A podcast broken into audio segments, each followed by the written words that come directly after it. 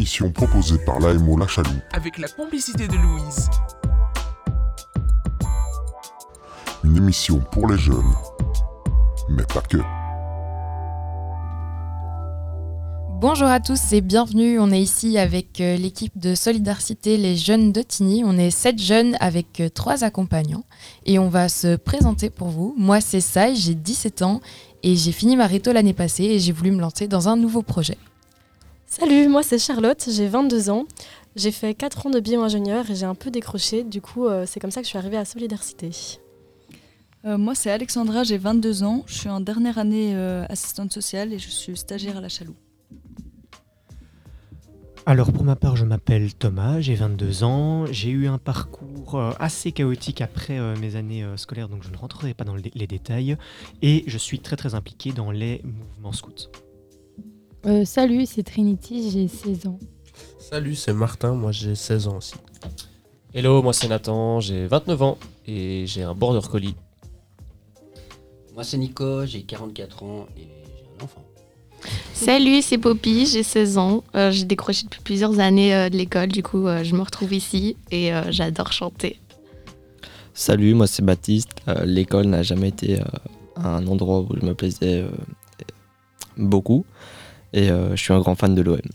Et j'avais une question pour Poppy, c'est quoi Solidarité alors, Solidarité, c'est un projet qui se déroule sur 9 mois, du coup, avec un groupe de jeunes de 8 à 10 et euh, entre 16 et 25 ans.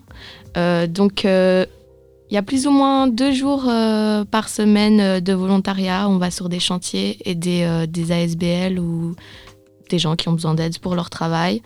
On a aussi des jours de sensibilisation et de, des formations. Et l'autre point, c'est un peu, on a de la maturation personnelle et on essaye d'avoir vraiment une bonne ambiance de team, une bonne dynamique. Du coup, voilà, maintenant, on va vous passer un morceau de Jules, J'ai tout su.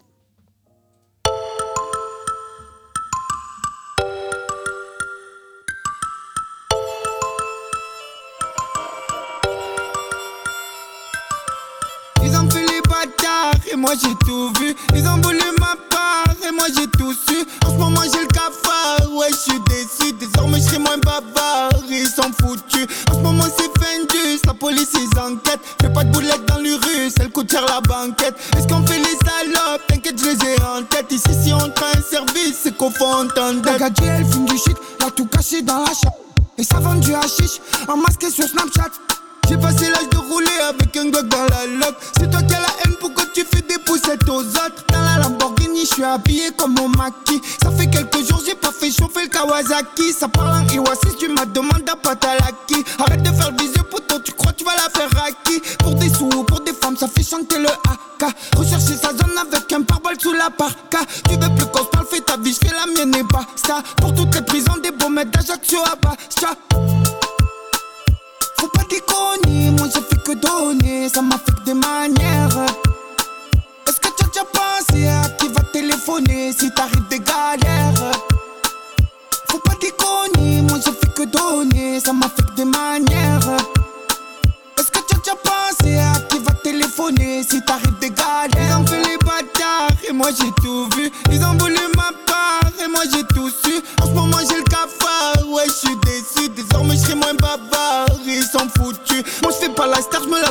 tu connais l'ovni. Et je m'en bats les couilles de remporter leur cérémonie. Je me sens pisté, oh là ils ont mis Le son quand il fume trop, il a sa tête elle Johnny Pour un pas me doubler, gros parent je fais trop d'albums. Poto j'ai trop d'avance comme son niquer le carbone. On reste un bon, joue pas le numéro uno dans la zone. Je t'aime, je te fais un bisou sur le front mi corazon j'ai rêvé quand j'étais un bandit sur le jarret Que je parlais avec des gens qui étaient partis. J'ai fait un cauchemar où quitta elle se barrait Alors que je m'en fous des gadgets J'ai traversé les tempêtes et les rats de marée. J'ai souffert dans ma vie si je voulais pas dire Et pardonnez-moi si je me suis égaré. J'ai souffert dans ma vie si je voulais pas dire Faut pas déconner, moi j'ai fait que donner. Ça m'a fait que des manières. Est-ce que tu as déjà pensé à qui va téléphoner si t'arrives des galères? Faut pas déconner, moi j'ai fait que donner, ça m'a fait que des manières. Téléphoner si t'arrives des galères. Ils ont fait les bâtards et moi j'ai tout vu. Ils ont voulu ma part et moi j'ai tout su. En ce moment j'ai le cafard, ouais je suis déçu. Désormais je serai moins bavard, ils sont foutus.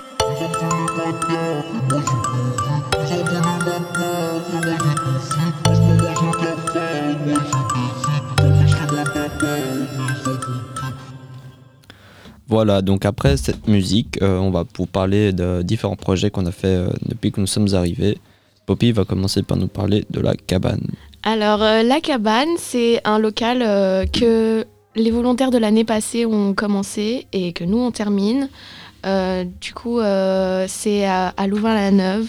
C'est super chouette. C'est dans un terrain où il y a des animaux et tout. Et franchement, moi, je kiffe bien faire l'isolation, faire les murs et tout ça. Vous, vous kiffez bien? Oui. Alors, euh, tu parles des animaux. euh, en plus des animaux, un autre public, c'est les enfants. en Oui, il fait, y a sur des ce enfants. terrain d'aventure. En fait, le terrain, euh, c'est euh, des enfants qui ont l'école à la maison et je suppose qu'ils viennent euh, là-bas pour avoir un minimum euh, d'interaction sociale. Du coup, voilà. hein. Voilà. Donc, euh, cette cabane qui se présente en fait un peu sous, sous la forme d'un chalet, on pourrait dire les choses comme Ouais, ça. Ouais, ouais. c'est tout mimi. Voilà. Pas bien grand, mais euh, clairement suffisant pour euh, ce qu'on veut faire euh, dans le projet Solidarité. Si vous deviez la, la décrire, cette cabane, parce que ça, elle l'a pas encore vue, vous, vous diriez quoi? Ah bah, il n'y a pas de, encore de plafond. C'est une cabane en bois. Il y a des plafonds quand même. Oui, mais il y a la construction, tu vois. Il n'y a Ah pas ouais, le plafond mis vraiment. Là, on a commencé à mettre les murs dans leur bureau. Et euh, C'est une cabane en bois. C'est quand même, euh, tu vois, genre quand on dit cabane, ça fait peut-être un peu petit et tout, mais en vrai, euh, c'est quand même assez grand. euh, comme on un sait chalet mettre, euh, dans les bois. Ouais, on sait mettre une table dedans. Enfin, genre par exemple, le local ici, je sais pas combien de mètres qu'on pourrait dire ça fait. On, Euh, on- on est à peu près sur ça- la même superficie. Ouais, mais euh, un, peu- un peu plus grand limite. La euh, cabane est beaucoup plus grande. Oui. et fait 33 mètres carrés. voilà, du coup, c'est quand même pas mal. Pour le moment, on a coupé des, euh, des planches de bois et tout, et c'est c'est sympa. Par contre, on a des petits problèmes. euh, tout rentre pas dans, dans le. Enfin, les, les- plaques de bois, on a un peu du mal à les bien les caler et tout. Genre, les murs sont pas droits, mais c'est fun. Donc vous avez utilisé quand même du, de l'outillage là pour, euh, pour faire cette cabane. Ouais.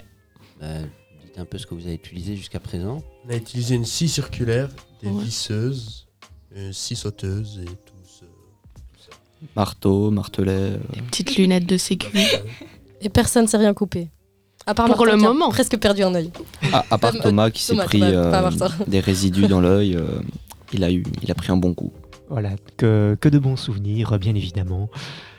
Non, moi, franchement, moi, je trouve que c'est chouette. Parce que je trouve que c'est dans les journées de chantier où euh, il y a la plus euh, de cohésion de groupe, en fait.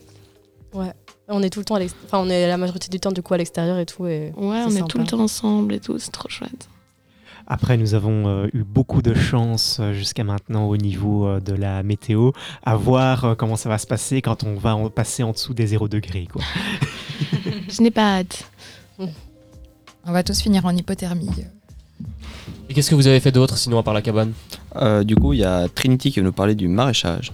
On a été aider un agriculteur à désherber, à cultiver euh, des gourgettes. Et euh, bah, moi, j'ai bien aimé. Et vous? Moi, j'ai kiffé désherber et arracher les grosses racines. Ouais, franchement, c'était assez fun. Il y a eu une équipe de tournage d'une école qui est venue euh, filmer un peu notre journée, qui ont fait un petit reportage. D'ailleurs, pour l'anecdote, euh, je me suis fait euh, jarter un moment.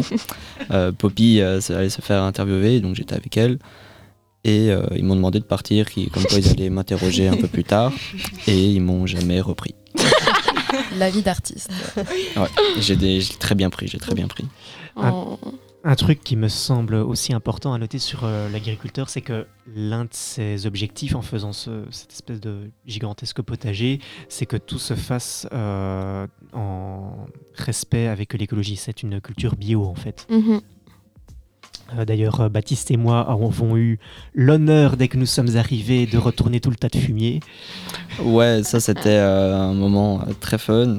Euh, L'odeur, tout ça, c'était vraiment un, excellent moment. Euh, On a eu aussi un moment euh, assez dur physiquement, c'est qu'on a dû retourner toutes les allées, euh, donc euh, retirer les mauvaises herbes Mhm. avec un outil qui n'était pas à la bonne hauteur, donc on va dire le dos a pris un bon coup. Oui, le- disons qu'il a fallu remonter le manche, mais bon, le temps qu'on se rende compte qu'il y avait moyen de remonter le manche, bah, la- plus de la moitié était fait, quoi.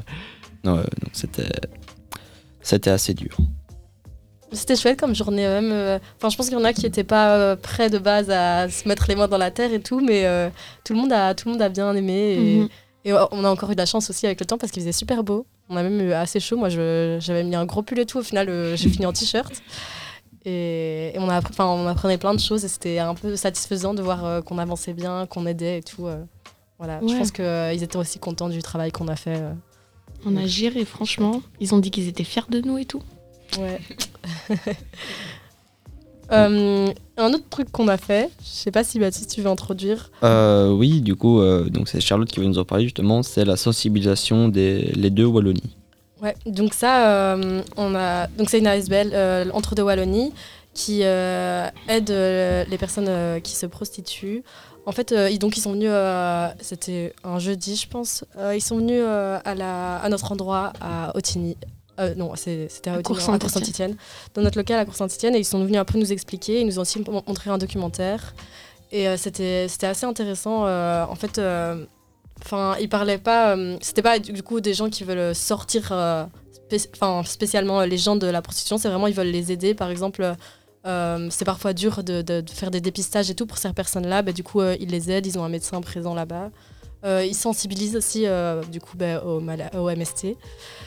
Euh, et du coup, on a regardé un documentaire. Le documentaire, c'était euh, de, euh, enfin, c'était euh, quatre femmes. Dames de cœur. Les dames de cœur, ouais. Et donc, elle, c'était un peu un, un documentaire. Enfin, en fait, elle, elle s'était renseignée sur des personnes, enfin, quatre prostituées qui avaient, enfin, donné leurs avis. Et, et donc après, en fait, là, c'était des actrices parce que les, les personnes ne voulaient pas spécialement montrer leur visage et tout. Et donc, euh, en fait, euh, à ce qui paraît, c'était assez troublant. Enfin, nous, nous on n'a jamais vu les personnes, mais euh, du coup, les personnes de l'ASBL ont vu euh, les, les huit personnes au final. Et euh, bah, c'était, à- il y avait beaucoup de ressemblances vu qu'elles avaient vraiment beaucoup, beaucoup travaillé dessus. Et moi, je trouve que c'était, c'était hyper intéressant de voir euh, un peu l'autre côté, parce que souvent, on ne Mhm. connaît pas spécialement. Une autre chose qui était assez euh, intéressante avec, euh, bon, je sais pas si on peut appeler ça une conférence, mais euh, cette euh, discussion, c'est que euh, on ne s'est pas retrouvé face à un discours tout fait. On n'était pas face à des gens qui étaient en train de juger, qui étaient en train de vouloir banaliser ou jeter la pierre à ces prostituées. Il y avait une exposition des faits. Et il y avait du coup simplement un discours qui visait à simplement réhumaniser en quelque sorte ces, ces hommes et enfin ces femmes et ces hommes donc du coup parce que oui il y a des hommes qui se prostituent. Euh, et du coup c'était quelque chose qui était finalement très très ouvert euh, et euh, qui même dénonçait pas mal d'idées que l'on peut se faire, peu importe qu'elles soient, que- que- enfin, peu importe de qui elles puissent venir. Par exemple, certaines personnes qui veulent euh, banaliser la prostitution, bah, on apprend que bah, non, en fait, beaucoup de prostituées, facile plus de 90%, en fait, veulent se sortir de la prostitution. Euh, et parallèlement, euh, l'idée, ah, ces prostituées qui se font de l'argent facile, non. Argent rapide peut-être, mais pas forcément facile. Clairement pas facile. Moi, un Mm. truc qui m'a un peu choqué euh, aussi, c'est hum, bah, du coup par rapport au MST, en fait, euh, beaucoup de clients demandent euh, de ne pas mettre de préservatif. Et alors que justement, en ce moment, on voit une augmentation des MST. Et ça, ouais, je trouve ça vraiment choquant. Et du coup, bah, parfois, les prostituées, en fait, elles, elles acceptent quand même, même si elles n'ont pas spécialement envie, parce que sinon, elles perdent juste leurs clients, parce qu'ils se disent en mode, bah, on en trouvera une qui acceptera 100.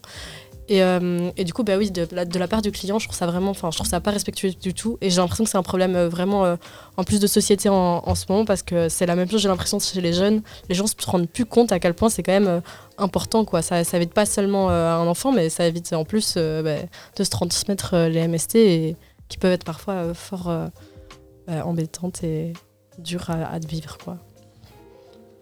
Voilà, donc moi je vais vous parler d'un autre, on va dire c'est plutôt une activité fun. Euh, on a fait un escape game, donc c'était euh, lundi matin euh, à Etterbeek. On a été, c'était. c'était quoi encore le nom? Escape Rush. Voilà, on était à Escape Rush. Donc on a divisé le groupe en deux. donc pour faire deux escape games, donc on a un groupe qui est parti vers la salle qui s'appelait Tokyo et un autre qui est allé euh, dans une salle euh, sous-marin, euh, ambiance Ouais. soviète des années 60. Donc, euh, est-ce que quelqu'un veut donner son avis par rapport à cette journée? Allez, allez-y, allez là-bas. Ouais, vraiment, c'était vraiment une ambiance euh, assez fun. Euh, les, on, on a très bien été accueillis.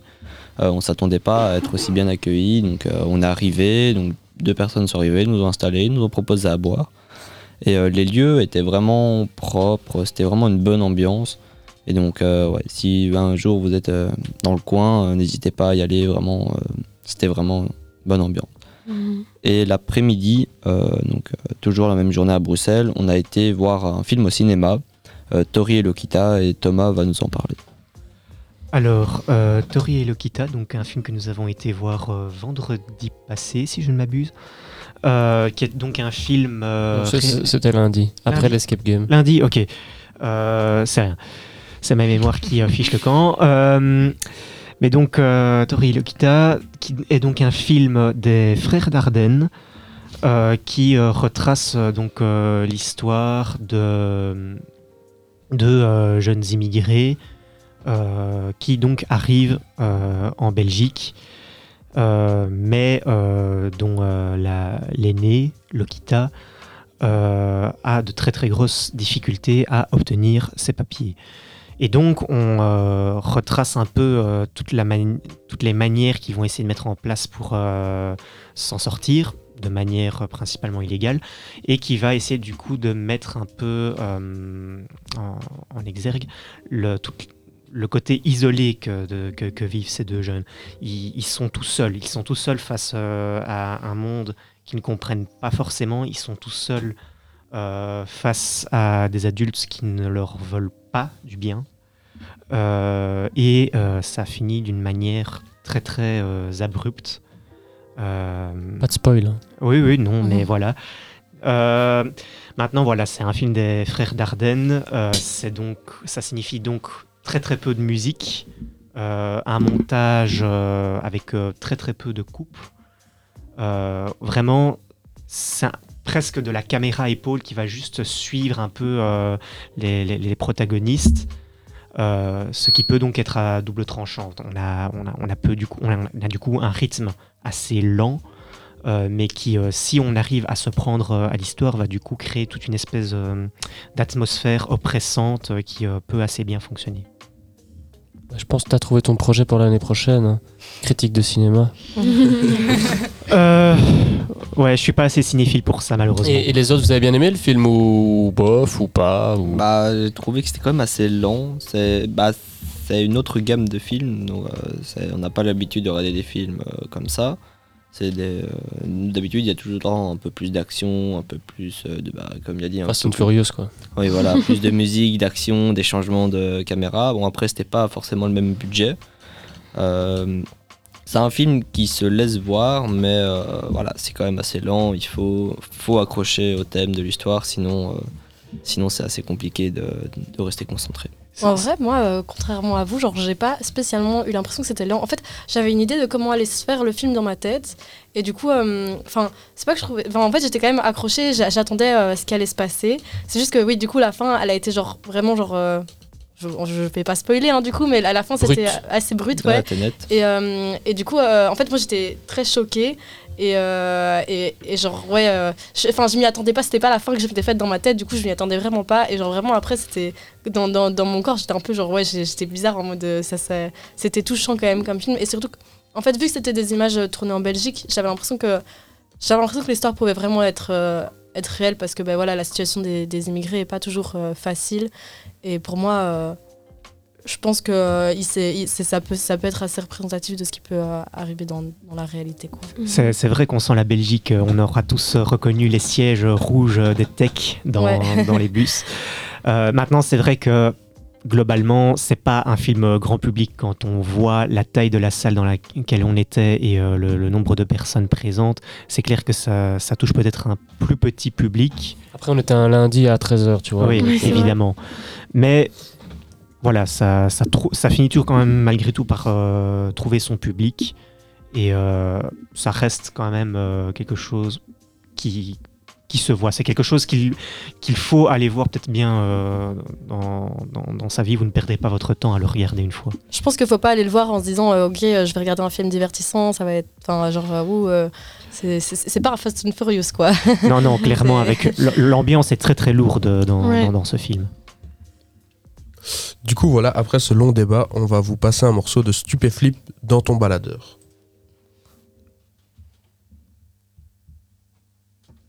À 10h34.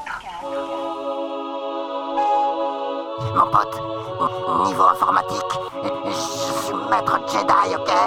Ceinture noire en piratage. Moi je mets que des balles dans ton baladeur, baladeur. Je mets que des balles dans ton baladeur, baladeur. Moi je mets que des balles dans ton baladeur, baladeur, baladeur. Que des balles dans ton baladeur. Moi je mets que des balles dans ton baladeur, baladeur. Je mets que des balles dans ton baladeur, baladeur. Moi je mets que des balles dans ton baladeur, baladeur, baladeur. Que des balles dans ton baladeur. Y'en a qui se croient dans Dallas, glorifiant la loi du plus fort. Y'en a qui ont jamais tort, qui se pavanent et font les fiers. Y'en a des pathétiques, de drôles de volatiles, sûrs de détenir les clés d'une vérité trop volatile. Y'en a qui critiquent la télé, sont rivés dessus. Y'en a qui sont intoxiqués alors qu'ils se pensent au-dessus de ça. Y'en a qui pètent un cap, qui cherchent des boucs émissaires, qui sont rendus responsables de leur propre misère. Moi je mets que des balles dans ton baladeur, baladeur. Je mets que des balles dans ton baladeur, baladeur.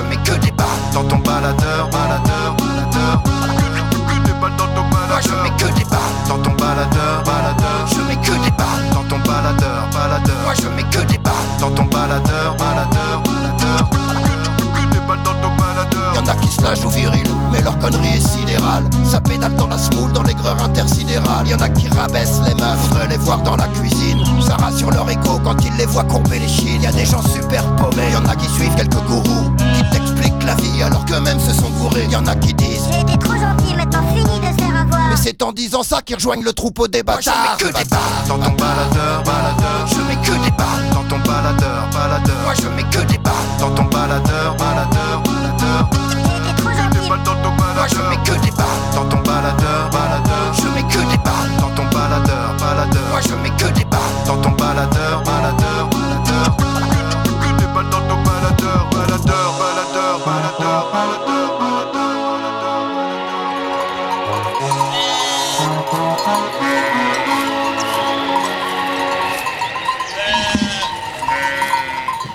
Alors voilà, après euh, cette petite pause musicale, euh, je voudrais euh, parler d'un sujet qui me tient très fort à cœur. Ce mardi 11 octobre, il y a eu la première projection d'un documentaire film réalisé par Pierre Skonbrot. C'est un documentaire qui est fait par le Centre d'action laïque qui s'appelle Tout va s'arranger ou pas. C'est un documentaire qui est sur la santé mentale des jeunes et c'est vraiment très intéressant parce que le, journaliste a vraiment fait ça d'une en donnant la parole aux jeunes et en laissant les jeunes s'exprimer sur le sujet. Généralement, quand on parle de ça, c'est très fort diabolisé. C'est euh, ah, les jeunes, ils sont enfermés dans leur chambre, en hôpital psychiatrique. euh. et là, vraiment, euh, donc Pierre a vraiment permis de donner la parole. Donc moi, personnellement, je fais partie de ce reportage. J'ai été interviewée pendant plusieurs étapes de mon hospitalisation qui a duré six mois. Et je trouve ça vraiment très intéressant la façon dont il a pu laisser la parole, où on a vraiment pu lui expliquer ce que c'était réellement euh, la vie dans un hôpital psychiatrique pour jeunes. Alors que je trouve que beaucoup de reportages diabolisent ça en mode c'est des jeunes qui sont attachés à leur lit toute la journée, qui euh, font rien de leur journée, qui sont dans le gaz à cause des médicaments. Et là, vraiment, euh, on a pu vraiment s'ex- s'exprimer et mettre des mots plus légers, je pense, sur notre quotidien. Et il y a eu aussi beaucoup euh, de de- d'experts qui ont pu euh, parler de ça. Et donc, euh, je, ne sais, je pense que ce reportage va repasser sur la RTBF, mais je n'ai pas encore les dates. Et il va être euh, projeté dans plusieurs endroits.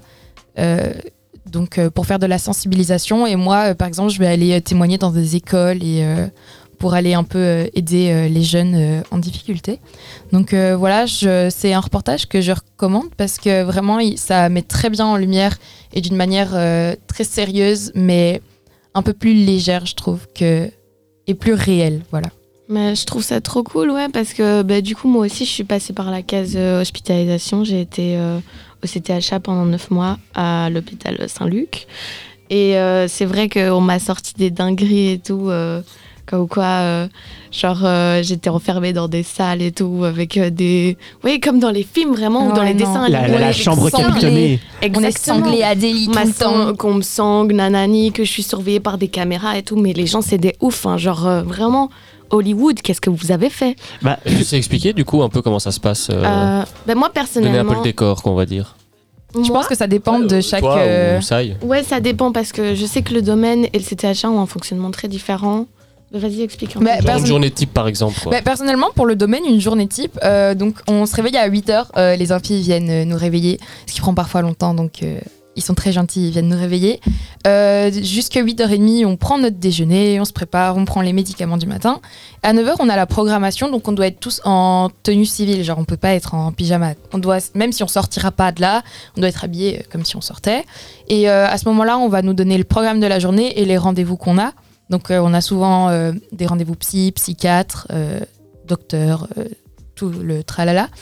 Et donc au domaine, pour en tout cas les hospitalisations classiques, donc qui vont de un mois à plus, on a la moitié de la journée école, donc c'est l'école Robert Dubois. C'est vraiment une école. Moi, j'ai- fini déscolarisée parce que j'avais beaucoup de problèmes avec l'école. Et vraiment, c'est l'école Robert Dubois. C'est, je pense, que c'est de l'enseignement spécialisé ou de type, je je sais plus, mais c'est pas comme euh, si on était assis sur les bancs de l'école. C'est des cours individuels avec des profs et vraiment qui, qui ont réussi à me redonner le goût à l'école. Moi, je suis arrivée là en ayant décroché pour ma réto. Et je voulais absolument réussir ma réto parce que je me sentais pas de la recommencer. Et vraiment, c'est des cours euh, très euh, adaptés pour des jeunes en difficulté. Et la deuxième moitié de la journée, on a soit de sport, on a des activités artistiques en ergothérapie, euh, on, a, on fait euh, des ateliers bois où on ponce des palettes, on en fait des tableaux, euh, on fait de la peinture, on fait, du- on fait des bracelets, on fait euh, un peu tout et voilà. Et vous faites des sorties parfois aussi? Ouais, et on fait des sorties. euh, on a été, euh, moi j'ai été plusieurs fois au musée avec. On a fait euh, le musée Follon, le musée de Frida Kahlo. On a fait, euh, on fait du sport aussi. On a déjà fait des laser games, des sorties au cinéma et voilà. Mhm. Donc en fait, tu as un avis plutôt positif euh, de ce séjour Euh, moi, franchement, je, je trouve que ça m'a beaucoup aidé et je trouve que leur fonctionnement est plutôt bien fait. Mais après, euh, c'est pour cet hôpital-là, je connais, j'ai pas été dans d'autres institutions. Ouais. Ben, moi, j'ai aussi un super souvenir de mon hospice. Franchement, c'était une des pires et meilleures périodes de ma vie parce que j'étais au fond du trou, bien évidemment. euh, mais euh, les souvenirs que j'ai là-bas, les, les rencontres que j'ai fait là-bas, c'était vraiment génial.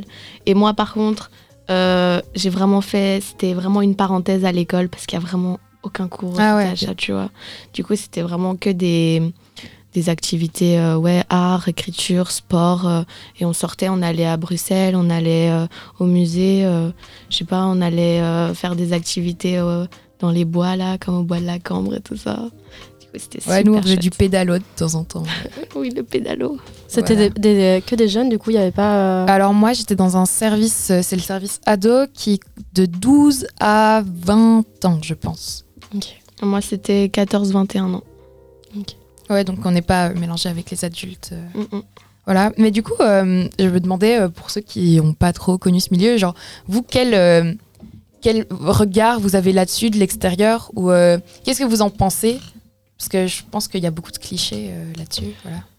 Euh, par rapport au, regard qu'il y a aujourd'hui, peut-être pas forcément, mais euh, en fait toute cette idée de chambre capitonnée, patient sanglé, etc. En fait, je pense que ça vient simplement d'une réalité historique. Euh, je pense qu'il ne faut pas remonter à très très longtemps. Non, ça, je suis d'accord euh, que- Pour qu'on retombe sur euh, des archives, des témoignages, etc. de gens qui ont véritablement vécu ces- ces- cette brutalité, cette violence. Parce qu'à l'époque, les, les- les Et gens étaient ils complètement démunis. pas trop, euh. Ils étaient complètement démunis face à ce genre de Mhm. situation. Et du coup, parfois, on se disait que la solution so- forte voire très forte, était euh, la meilleure. Et je pense que c'est ça qui fait qu'aujourd'hui, encore, il y a encore beaucoup cette image. En fait, c'est juste hérité de cette époque-là. Oui, ça a été fort diabolisé, alors que euh, c'est vraiment plus un endroit. euh, c'est un peu un cocon, en fait. C'est une bulle qui, qui nous protège un peu de l'extérieur et qui nous permet de, de remettre en route. Et vraiment, euh, se faire sangler, ça arrive Ouais. que si tu es dangereux envers toi-même, en fait. Ou si Ouais. tu te mets à taper des infimes. C'est très, très rare. J'ai jamais vécu ça en 9 Ouais, mois. moi J'ai jamais plus. vu de jeunes qui ont vécu ça en 9 mois, je vous avoue. Parce que là-bas, Et ça dépend des voilà. institutions. Ça Oui, dépend très fort des institutions parce que je sais qu'il y a Van Gogh à je ne sais plus où, Ah, l'institution Van Gogh, qui eux n'hésitent pas, alors que c'est des ados aussi et qui n'hésitent pas à les sangler. euh. Ouais. Et c'est un dépend public vraiment, ouais. différent ou euh, Non, parce que moi, je connais beaucoup de gens qui sont passés par là et puis qui sont arrivés au domaine. Et en fait, euh, en fait, je pense que ça dépend vraiment des institutions, ça dépend des psychiatres qui sont à la tête de ça. D'accord. Euh, voilà. ouais. J'ai l'impression que ça dépend aussi euh, des personnes. Enfin, j'ai l'impression qu'il y en a qui le vivent quand même beaucoup plus mal. Enfin, en fait, je sais pas si vous avez été de votre choix là-bas, mais j'ai l'impression que quand même il y en a qui parfois ils, ils en ressortent plus mal que quand Ouais, ils je pense sont que rentrés. Ou avec- ceux qui sont forcés à y aller en ressortent plus traumatisés qu'autre chose. Hum, Ça dépend. C'était pas du tout mon cas parce que je voulais et j'ai connu qu'un seul jeune qui a été forcé euh, d'aller là-bas parce qu'il travaille euh, beaucoup avec euh, la volonté des jeunes et la confiance des jeunes. Ouais, généralement c'est ça. Ouais, du coup, mais après j'avoue que je suis sortie de là, ma vie elle était pas rose et tout, sinon je serais pas là en train de vous parler et tout. C'était euh, ouais, je suis sortie de là et j'ai redécroché l'école et j'étais re pas bien et tout. Je suis retournée en hospice. Maintenant ça va mieux, mais euh, ouais, ça dépend. Et vous avez des, des visites, et- etc., euh, vos familles, tout ça qui peuvent venir? Ouais, on a des temps libres. Ouais, il y a, je pense que je sais plus les, les horaires, mais il y a des jours où on peut Ouais. avoir des visites. Bah, Après, moi, j'étais assez loin de chez moi parce que c'est quand même Braine-l'Alleud. Donc, euh, plus de 45 minutes de route de chez moi. Donc, euh, je, rentrais le week- on- je pouvais rentrer le week-end. Donc, euh, voilà. Mais euh, du coup, ce qui nous amène aussi au sujet euh, du décrochage scolaire, parce que je pense que ce, ce truc de. Comment dire, de santé mentale, il y a beaucoup d'élèves qui, qui décrochent de l'école, euh, de ça. Je sais pas si. euh, On peut faire une petite transition avec une petite musique? Oui, c'est parfait. On va vous mettre euh, L'homme pâle, maladie mentale.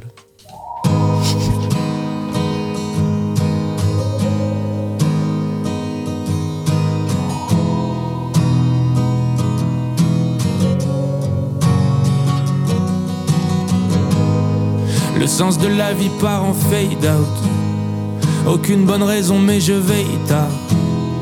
J'anticipe déjà le réveil d'après. J'aimerais bien pleurer, mais y a rien qui s'y prête. Et s'ils sont vraiment pour le partage, alors qu'ils viennent me prendre une part de vide. De son plaisir dans l'appartement. Le seul hic, c'est que j'en ai un petit peu marre de vivre. Ma douce, ma belle parle de moi. Et je suis bien le seul que ça n'intéresse pas. Mais tout sur pause, appuie sur la barre espace. Si, si, je suis un fantôme dans le noir. Maladie moderne. Je soupire jusqu'à mon dernier, c'est l'enfer. La machine marche à l'envers. Oh maladie moderne, je soupire jusqu'à mon dernier, c'est l'enfer.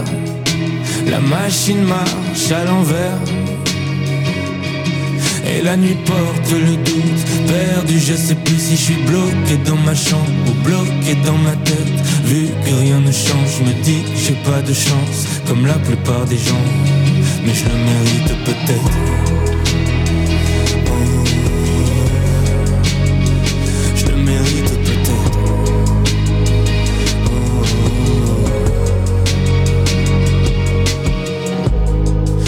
Que je me sens MAUDIT. Le vide fait du forcing pour me déiter. Demander de l'aide, j'aurais jamais idée. Pas du genre à crier trois fois Mayday. Nope, plus qu'à continuer de croquer dans ce fruit. Jusqu'à ce qu'il ait un goût de Goya. J'ai mis ma veste pour sortir boire un verre, mais je suis encore assis et tout à fermer. Bon comédien, je fais semblant de l'aimer. Ça deviendra vrai trois jours et demi dans l'année. Mais ce 1% de plaisir est tellement raffiné. Je sais bien que le miel n'existe que grâce au vinaigre. Maladie moderne. Je soupire jusqu'à mon dernier, c'est l'enfer. La machine marche à l'envers. Maladie moderne. Je soupire jusqu'à mon dernier, c'est l'enfer.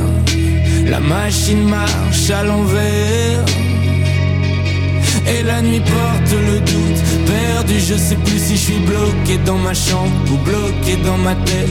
Vu que rien ne change Je me dis que j'ai pas de chance. Comme la plupart des gens Mais je le mérite peut-être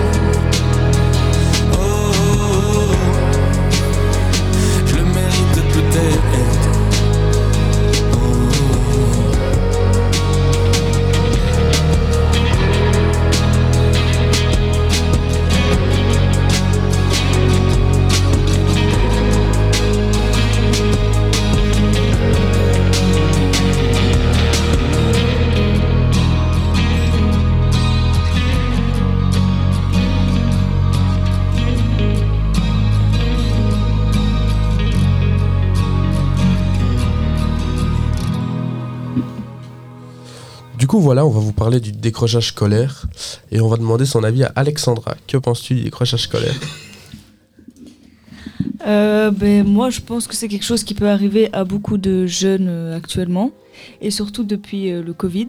Je pense que même moi, je suis passée un peu par là. Après le Covid, j'avais beaucoup de mal à me remettre dans, l'école. Voilà. Du coup, ben, vous, vous pouvez aussi nous partager un peu votre état pour l'instant.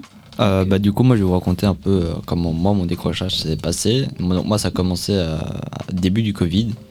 Euh, donc, euh, mon année a été coupée en plein milieu. Donc, euh, déjà que quand j'étais chez moi, je travaillais pas beaucoup parce que moi, quand je suis chez moi, je préfère être dans ma bulle et pas repenser à l'école parce qu'on va dire que c'était un peu compliqué euh, d'y aller tous les jours. Et euh, le fait de, pendant le Covid, on devait travailler chez nous et euh, ils faisaient passer les gens ou pas en fonction du travail qu'on fournissait de chez nous. euh, moi, j'étais pas trop dans l'aspect de travailler chez moi, ils m'ont fait redoubler à cause de ça. Donc, euh, ça a été un moment compliqué. Donc là, c'était mon, la première fois que je redoublais. Donc j'ai quand même pu changer d'école. Donc j'étais dans une, école à pédagogie freinée. Donc euh, là, j'ai passé mon année. Donc euh, on va dire c'était un peu compliqué. J'ai des, des- échecs à droite à gauche.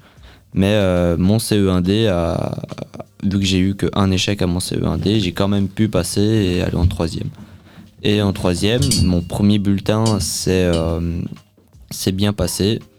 Mais comment dire, à partir du deuxième, ça a commencé à aller de moins en moins bien parce qu'avec les gens à l'école, ça se passait plus trop bien. Avec les profs, ça allait, mais c'était pas non plus parfait. Donc, euh, comment dire, le fait de ça tout allait de moins en moins bien.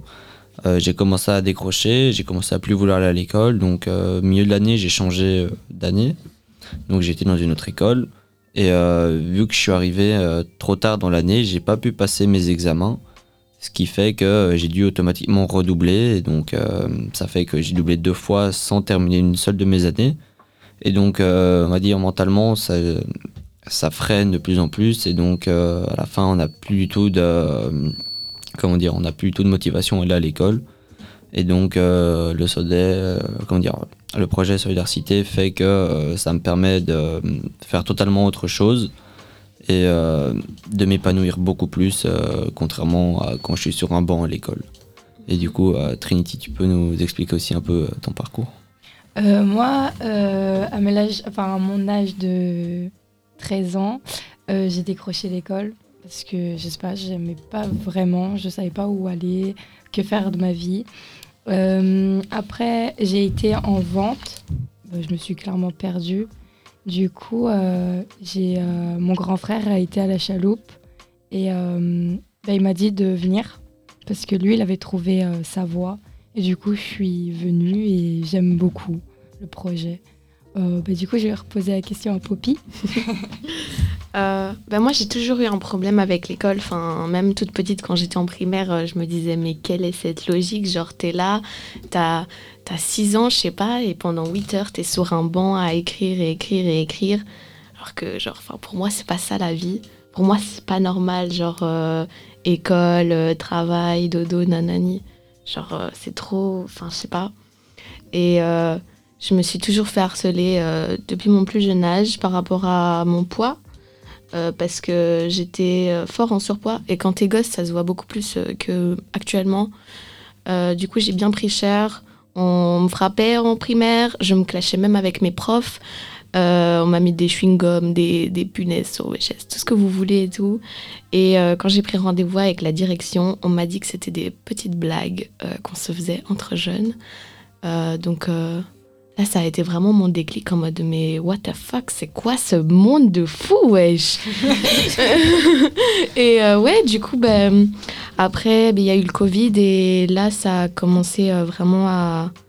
Ouais, j'ai commencé vraiment à décrocher. Puis après, je suis partie en hospice, tout, tout ça. Et quand je suis sortie euh, de l'hospice, j'ai tenté, j'ai retenté une scolarité à l'IATA. Donc, c'est une école d'art à Namur. Mais j'ai pas tenu. J'ai tenu un mois ou deux. Et euh, après, j'étais euh, paumée chez moi, à fumer, à rien foutre. Et, euh, et puis, mon frère m'a parlé de solidarité aussi, comme Trinity, parce qu'il a tenté. Malheureusement, il n'a pas été au bout. Et bah, ça m'a botté. Et maintenant, je suis là. Et je suis très contente d'être là. Moi, ce qui m'a dérangé euh, pendant le Covid, avec pour le Covid, ce qui m'a vraiment fait décrocher des cours, c'était l'enseignement en hybridation. C'est, euh, je sais pas si vous, vous avez eu ça, mais le fait d'être euh, certains jours à l'école, certains jours devant le, le PC. Et euh, vraiment, moi, euh, j'ai un trouble de l'attention. Donc déjà, quand un prof me parle, au bout de cinq minutes, moi, je vois une mouche voler, je fais « Oh, la mouche !» Et je perds le Pareil. fil de l'explication du prof. Donc c'est déjà très dur. Et on m'a mis devant un PC. Devant un PC, tu peux tout faire. Tu peux, tu peux jouer, tu peux regarder des vidéos. Et c'est pas du tout aussi captivant. Genre, c'est quelqu'un qui parle derrière un écran. Je... Et donc, euh, ben, en fait, euh, au bout d'un moment, j'ai essayé. J'ai vraiment essayé pendant euh, un mois de vraiment m'y mettre à fond. Et puis, j'ai fait, bon, ben, on éteint le PC dans un coin de la chambre et on fait autre chose parce que ben, j'arrivais pas à me concentrer. Et c'est à partir de ce moment-là que j'ai vraiment. J'avais jamais eu de difficultés scolaires, genre j'étais vraiment euh, toujours euh, dans les bonnes élèves, avoir 80% et tout. Et à partir de ma quatrième, ça a fait euh, bah non en fait. Et euh, à partir de ce moment-là, j'ai vraiment eu du mal. Et donc je trouve que l'enseignement en hybridation, ça a vraiment genre sacrifié les, une partie de, de ma scolarité quoi. Bah, moi, ce que j'ai vécu est un peu similaire. Donc, euh, moi, j'ai eu la chance donc, de finir euh, mes humanités euh, avant que le Covid n'arrive. Et franchement, je n'ai pas autant souffert de l'école que, que- certains autres ici. J'avais trouvé ma voie, je m'étais engagé dans les langues classiques, donc latin, grec, j'étais très très fort en histoire. Et du coup, je me suis dit, après mes humanités, bah, pourquoi pas me lancer vers l'archéologie? C'est quelque chose qui m'intéresse. J'ai- Pour euh, encore plus me donner, mettre toutes les chances de mon côté, parce que l'archéologie n'est pas forcément euh, un type d'études qui donne beaucoup de débouchés. Je me suis dit que j'allais faire mes études à Leuven, qui est connu pour délivrer de très bons diplômes euh, d'archéologie. Mais pour ça, il fallait donc que j'apprenne le néerlandais. Je suis donc, parti un an en immersion. Et, milieu d'année, le Covid arrive et les cours s'interrompent. Ne passe pas en hybride, ils se sont purement et simplement Ah interrompus. arrêter. On m'a juste balancé euh, la matière au lance-pierre en me disant voilà, maintenant, euh, rendez-vous en juin, tu te démerdes. Ouais, non, c'est pas très pratique. Dans l'apprentissage d'une langue. Oui, c'est hein, ça, surtout euh, pour, pour le néerlandais qui est quand même, moi je trouve pas facile à n'importe quoi. apprendre. Oui, oui, donc on, a, on, s'est enfin, on, on nous a littéralement euh, laissé tomber. Évidemment, je n'ai pas réussi mes examens de juin. Euh, je n'ai pas obtenu euh, le fameux euh, ITNA test qui vous donne le droit d'étudier euh, en néerlandais. Du coup, je Ah me suis ouais. dit, bon, bah, je vais me lancer à Louvain-la-Neuve en archéologie. Tant pis, je n'aurai Mhm. pas un diplôme venant de Leuven. Et à Louvain-la-Neuve, là, j'ai connu les cours hybrides. J'ai été mis en quarantaine plus de trois mois d'affilée avec des profs qui ne faisaient pas de cours en distanciel s'ils n'y étaient pas obligés. Ouais, non, Euh, donc je me suis retrouvé sans notes. Je me suis retrouvé euh, avec les cinq mêmes personnes de mon cote en permanence. Et donc euh, voilà, la, la- la- la vie en cote pendant le Covid, ça s'est résumé à ça pour beaucoup d'étudiants, pas que moi.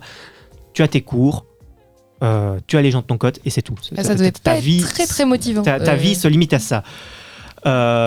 Donc voilà. Euh, et du coup, bah, l'année suivante, euh, j'ai fini en burn-out du coup pendant cette année euh, d'archéologie, burn-out lourd.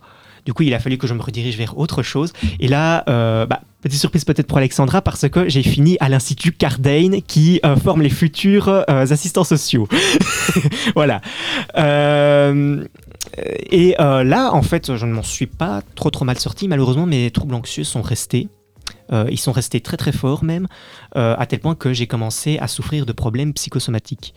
Euh, ce qui signifie en fait que mon stress a des répercussions physiques. J'ai une tendance à l'hypotension très forte qui me fait en fait tomber dans les pommes littéralement quand je stresse trop. Sympathique. Donc, je sais pas si vous avez déjà essayé de présenter des examens euh, quand vous êtes euh, sur euh, le point de tourner de l'œil, mais euh, c'est très très Je suis chiant. pas sûre que ce soit très très pratique. Voilà, euh, donc euh, au bout d'un moment, en fait, c'est même les profs qui me demandaient de ne plus venir parce que bah, Ah ouais. c'est- pas qu'on t'aime pas, mais euh, voilà quoi, c'est chiant de te gérer. Et tu tombais dans les pommes en cours? Ça m'est arrivé. Dans l'auditoire et tout, quoi Ça m'est arrivé deux fois en cours, les autres fois j'ai réussi à m'enfuir avant. Mais, mais, mais littéralement, je m'enfuyais. Dans, dans la rue Bah, dans les non, en, dehors de, en, en dehors de l'auditoire, quoi. Je, je- je sortais de l'auditoire, mais je, je sortais limite en courant, quoi. Et tu, tu, tu tombais dans les pommes quand même Ah oui, Euh, oui, oui. À l'entrée de l'auditoire, quoi. Voilà. Et, euh, et après, euh, comme. euh, enfin. La- la- le, le petit bonus qui fait plaisir, c'est que du coup, quand je me réveillais, généralement, je me réveillais avec une nausée pas possible et du coup, je devais euh, filer aux toilettes pour aller vomir. Sympathique. Oh, Yes, putain, trash. ambiance ça. Et euh, du coup, bah, au bout d'un moment, je me suis dit, euh, bon, ben, euh, laisse tomber. Là, je suis dans un, dans un cas où je ne peux plus me permettre de reprendre euh, des, Bah, des il faut une études. pause, quoi. Euh, une pause, enfin. À voir, en fait, euh, à voir même si je vais pouvoir imaginer un jour reprendre des études, parce que c'est c'est quand en même pas rien comme mieux, réaction. quoi. quoi. Ouais. Et toi, Martin, tu veux partager un peu euh, ton, Martin, vas-y, explique-nous. ton vécu Tout le monde l'a fait, hein, donc. euh, mon vécu, euh, ben moi, ça fait. L'année passée, j'étais au Sasso, qui est une école de décrochage Comme scolaire moi. à Louvain-la-Neuve, qui m'a beaucoup aidé et qui m'ont parlé euh, de, du projet Solidarité. Donc, euh, c'est pour ça que je me suis inscrit à Solidarité. Et avant le Sasso, t'étais où? Avant le Sasso. Comment tu t'es retrouvé au Sasso, quoi? Euh, J'ai fait l'école à la maison. Et euh, à un moment, ben, j'en ai eu marre parce que j'avais pas trop de. Je voyais pas trop de monde à part mes potes à moi. Et du coup, mon psy m'a parlé du Sasso et je me suis inscrit au Sasso. Et donc, expérience positive au Ouais. Sasso. Ouais, ouais, très positif. Surtout que ça t'a amené à Solidarité, donc Ouais, voilà. euh, pas mal, quoi. Ouais. Et du coup, maintenant, on va vous remettre un passage de musique de Damso, intro.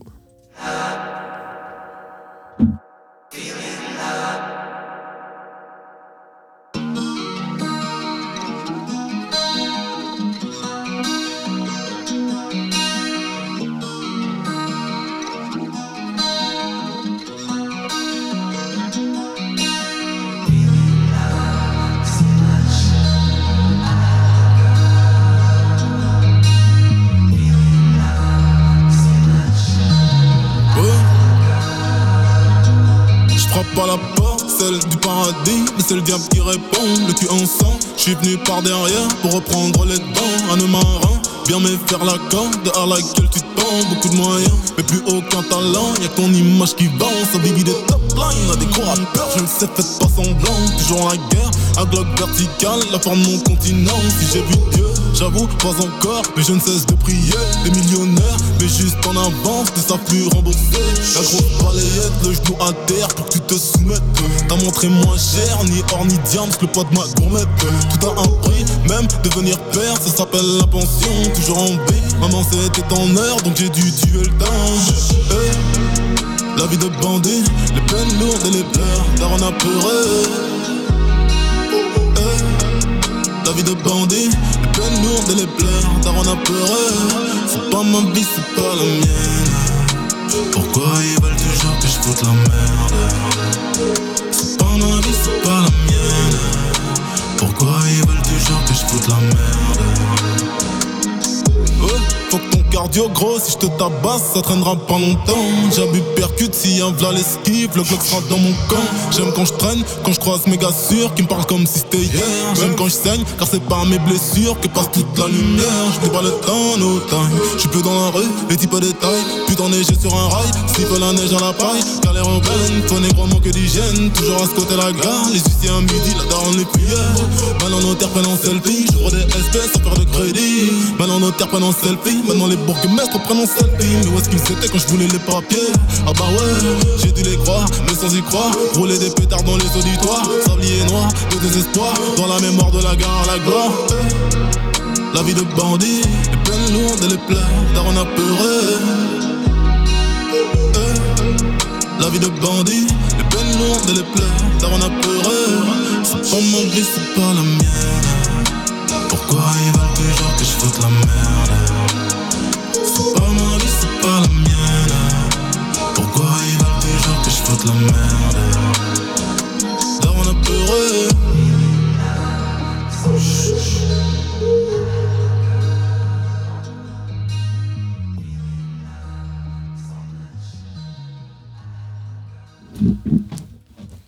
Euh, super, du coup, euh, on va peut-être continuer un tout petit peu encore sur euh, le sujet un peu de, et dire un peu ce qu'on. Le système scolaire actuel, je trouve qu'il y a des choses à dire et même Mhm. peut-être des choses à améliorer. Je sais pas, quelqu'un veut se lancer, Trinity? Euh, oui. Vas-y. Bah moi, je vais vous donner un exemple. Moi, je me suis fait frapper par plusieurs profs. Et bah, quand j'ai été voir la direction, bah, on m'a dit que c'était les profs qui avaient raison. Et euh, à chaque euh, situation, c'est toujours les profs qui ont raison et jamais les élèves. Euh, et du coup, voilà. Moi, je trouve qu'il faut plus écouter les élèves et pas souvent. Je sais pas comment vous dire. Il faudrait arrêter que les profs priment surtout, que, Ouais, que ce soit la figure. Enfin, oui, c'est une figure d'autorité, mais je pense que c'est pas parce qu'on a une figure d'autorité qu'on doit avoir tous les droits. euh, sans, Oui, euh, d'autant plus que le fait de frapper un mineur, je suis pas sûr que ce soit tout à fait légal en Belgique. Non, interdit Pas qu'un trop. Sauf, sauf dans Solidarité, on a une, il y a une Ah, exception en fait, euh, si vous lisez le code. Euh, attends, attends, attends, attends, attends, là on- il y a quelque chose euh, qu'on vient d'apprendre. euh. Dans tous les cas, Thomas, tu n'es plus mineur, donc il peut te frapper. Super. Je, je risque de perdre mon emploi du coup, mais bon. Non, mais du coup, enfin, euh, voilà, euh, je veux dire, les profs, même si on supposait qu'ils étaient au-dessus euh, des élèves en tout point, ils ne sont pas au-dessus de la loi. Donc, je veux dire, Ouais. là, c'est- même carrément une très très grosse dérive en fait que Trinity Mais- pointe. C'est juste quand- parce qu'ils osent pas les virer, ils osent pas Non. leur mettre des trucs et tout. Parce que je sais pas, c'est hyper compliqué apparemment de virer un prof. Un, je sais un- pas un trop prof quoi. nommé, effectivement, Ouais. c'est une euh, galère pas possible euh, à les renvoyer. Ils sont quasiment protégés par tout, en fait. Euh, Sauf si faute grave. Voilà. Ce Sauf qui- si et faute c'est une, Qui est une une faute faute grave, grave, mais. Moi- voilà, personnellement, faut le prouver quoi. euh, quand j'ai été voir la direction, bah, du coup, ma maman a pris. euh, elle euh, elle m'a dit clairement qu'elle voulait porter plainte. Et euh, là, tout d'un coup, euh, ils ont dit euh, bah, comme c'est un étudiant, alors euh, on va le virer. Or que quand on n'avait pas proposé cette euh, situation, bah, ils allaient rien faire. Du coup, euh, voilà. Ouais, mais c'est comme euh, les profs ou les éduques euh, qui baisent euh, des élèves et tout, qui ont rien après, que c'est la voix de l'élève euh, contre euh, la voix du prof et tout. Ah bah. Après ça, ça ne se limite pas seulement au milieu euh, Je m'attendais pas à scolaire. ça, mais ouais. La- la- la Mais c'est la question- vérité. Dans toutes les écoles, il y a un prof qui est réputé pour avoir euh, bah, gagné l'élève, quoi. des élèves. Ouais. Ah ouais, ça arrive. La- Ouais, mais non, mais c'est- aberrant. c'est- mais je te crois. hein, euh, C'est aberrant, La, vraiment. la- toutes la les écoles que question de, faites. de- de ces euh, harcèlements sexuels, malheureusement, ne se- ne s'applique pas que dans le milieu scolaire. Ça, Non, bien euh, sûr. Ah, non. Partout. Et je trouve que l'école, c'est, je trouve que ça devrait être un endroit où on se sent en sécurité. Alors que moi, personnellement, euh, j'allais à l'école avec euh, la boule au ventre parce que bon, j'étais dans une école où les élèves n'étaient pas hyper sympas et pas très ouverts d'esprit. Mhm. Mais je trouve que il faudrait, dans l'avenir, moi j'aimerais bien si un jour j'ai des enfants qu'ils aillent à l'école et que ce soit un endroit safe pour eux, que ce soit pas euh, un, un, un poids de devoir y aller. J'aimerais bien que l'école Ouais. ce soit un endroit où si tu vas pas bien, tu peux demander pour sortir des cours sans qu'une prof t'humilie devant toute la classe en disant hein et pourquoi hein et oh elle se met à pleurer. Enfin, je pense que il faudrait vraiment que l'école ce soit un endroit où si tu vas pas bien, ben, les profs puissent que les profs peut-être aient des informations sur euh, ça que si un élève je sais pas démarre une crise d'angoisse en cours, il peut sortir qu'il puisse sortir, qu'il puisse aller se calmer, qu'on ait des profs qui soient formés à à réagir. Je dis pas qu'ils doivent tous passer un diplôme de psychiatrie, bien sûr que non, mais qui- qu'ils aient au moins une petite formation sur Qui sont humains. Qu'ils soient plus Que ce humains. soit pas juste des profs, quoi. Oui, que ce soit ça. pas plus des profs qui, qui soient plus dans le côté humain parce que je trouve que vraiment pour le moment ça se limite très fort à j'enseigne, je débite mon cours, vous devez réussir mes examens alors que je trouve que ça pourrait vraiment être un truc de si tu vas pas bien, je te- t'es pas obligé de, de, tra- de travailler à ce cours-ci, tu te sens pas prêt pour ton contrôle, tu t'es vraiment angoissé à cause de ce contrôle, ben, on fixe une autre date et puis on se la refixe un autre jour pour que tu aies plus le temps de- d'appréhender. Je trouve que c'est vraiment quelque chose euh, ce soit vraiment un endroit safe quoi et que les élèves aient plus peur d'aller à l'école parce que on nous bourrine de, contrôle et tout ça. Je trouve que ça devrait être plus humain. C'est vraiment ça le mot. Mais après, le problème, c'est que dans certaines écoles où tu peux repasser des interros comme moi, dans mon, dans mon école à pédagogie freinée, euh, on pouvait repasser les interros autant de fois qu'on voulait. Les contrôles, par exemple, euh, en sciences, euh, c'est nous, c'est les élèves qui Oui. décidaient quelle date on voulait. Mais le problème, c'est que quand tu as cette partie-là où les professeurs sont bien, tu as toujours la contrepartie de. Tu auras toujours des élèves qui vont être là pour Oui. bloquer. Mais là, je parlais surtout, moi, des écoles que j'ai fréquentées, qui sont vraiment des écoles. Moi, j'étais dans une école qui était très élitiste, donc qui, qui est. En fait, c'est une école qui est très bien réputée, et quand tu sors de là, tu peux faire médecine très facilement. Sauf que c'est vraiment du marche ou crève. Donc, les élèves qui fonctionnent bien, on va tout faire. On va les valoriser à fond, on va être à fond derrière eux. Sauf que quand tu as un élève qui décroche, surtout à partir de la quatrième secondaire, ben, en fait, euh, on va plus trop s'en occuper. Et donc, euh, je trouve ça un peu euh, dommage, Ouais. personnellement. Il y a aussi la, la quantité de travail que je trouve affolante, surtout pour, pour les petits, tiens, en primaire et tout. Moi, je me rends compte, j'ai une petite sœur là qui est en cinquième primaire. Et quand je vois, elle, elle rentre et elle a des tonnes et des tonnes de devoirs. Moi, je m'en souviens pas ça. trop parce que c'était il y a longtemps, mais je trouve, ouais. Tu travailles déjà pendant 8-9 heures à l'école et tout, et après tu rentres, tu dois encore travailler 3 heures et tout, et puis tu as fini de travailler, euh, il, est, il est 21h et tu vas te coucher dans une heure. Ouais, mais je suis pas sûre que ce soit la meilleure solution. En plus, je pense que ce soit pas, je pense que ce soit pas si productif que ça de Bah balancer autant de travail. Parce que oui, c'est important pas. de s'exercer, mais s'exercer dans des mauvaises conditions, est-ce que ça fait vraiment rentrer la matière dans la tête des Non, mais en fait, disons qu'il y a un truc, enfin tout ce que vous dites, moi, je, le mets en contraste par rapport à, une chose, c'est qu'effectivement, tout, tout ce que vous décrivez, je l'ai connu, mais il y a quand même une situation dans laquelle, euh, qui, qui faisait exception, c'était les cours à option. Donc moi j'étais en latin grec et euh, vraiment, enfin tous les élèves étaient extrêmement proches des profs, les profs étaient à l'écoute. Je n'ai jamais en fait eu de problème à ces options. Dans d'autres cours, oui, mais jamais dans les options. Mais c'est parce que aussi les élèves qui venaient à ces cours, bah, ils étaient là pour apprendre le latin, ils étaient là Ouais. pour apprendre le grec, ils étaient là pour faire une matière qui les intéressait et qui pouvait leur permettre de, de- de- de créer des projets de vie. Tandis que être tous limités à un seul type de matière, clairement certains s'en s'en foutent, enfin je veux dire, j'avais 4 heures de maths, euh, j'en avais rien à cirer. Ouais, c'est c'est un truc qui va Euh, pas te.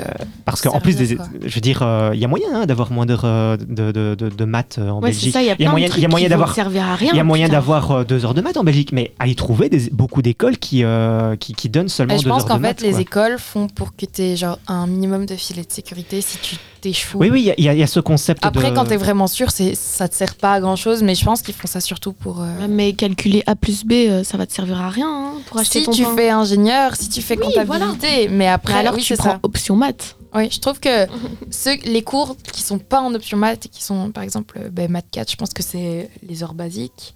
Je pense que c'est la moyenne, c'est pas une option, c'est juste oui. euh, les maths. euh, Je pense que tu devrais plus être. Si tu veux faire un métier qui va nécessiter des maths, ben va en option maths et alors on dirige plus vers ça. Oui, mais malheureusement, c'est l'inverse qui, qui, qui se passe. On tend de plus en plus vers le, le tronc commun. hein. Ouais. Euh, le, ben, moi, je me souviens quand j'étais en train de sortir, mes profs de latin et de grec étaient désespérés parce que le nombre d'heures qu'ils allaient donner aux plus jeunes a été considérablement réduit euh, à cause euh, de, de, fin, des, C'est les, les mesures du ministère de l'Éducation. oui, le, le pacte d'excellence, oui, voilà, c'est c'est le pacte d'excellence, on fait oui de la tête, euh, qui, enfin, pro- partait probablement d'une très très bonne intention, mais euh, Qui, en pratique, est qui, en pas, euh, pratique, n'est approuvé ni par les profs ni par euh, la plupart des élèves, quoi. Mhm. Ouais. Non, mais franchement, euh, voilà, comme ça, euh, je trouve que pour conclure, c'est vraiment euh, sur. Il y a des choses à améliorer et j'espère vraiment que euh, des gens vont pouvoir euh, se mettre à fond là-dessus euh, pour euh, Ouais. un peu se battre pour que l'école soit un endroit un peu Et- plus chill et plus safe pour les élèves. Je dis pas que ça doit être une cour de récréation tout le temps, mais ne serait-ce que le fait de se sentir bien dedans, je pense que ce serait, ça augmenterait euh, vraiment la, notre productivité. La promotion des PMS. Et aussi, genre, euh, arrêter de faire que de la sensibilisation sur le, le harcèlement et puis rien foutre euh, après Ouais, je quand pense on vient de ça- il y a vraiment, oui, c'est ça, on pourrait en parler des de heures, hein, ça. il y a- il y a beaucoup de choses à. Enfin bref. Et donc Baptiste, on va, on va conclure, je pense. Oui, bah du coup, merci à tous de nous avoir écoutés pendant euh, cette heure. Et donc, euh, on espère que la suite du programme vous plaira. Et donc, euh, euh, bah voilà, c'est la fin de cette émission. Merci de nous avoir écoutés. Du coup, voilà. Merci, au revoir. Pour bien Au revoir. terminer, on va vous mettre une petite musique Atlantis. Merci. Ciao, Merci. ciao. Salut, Salut. Et vive l'OM.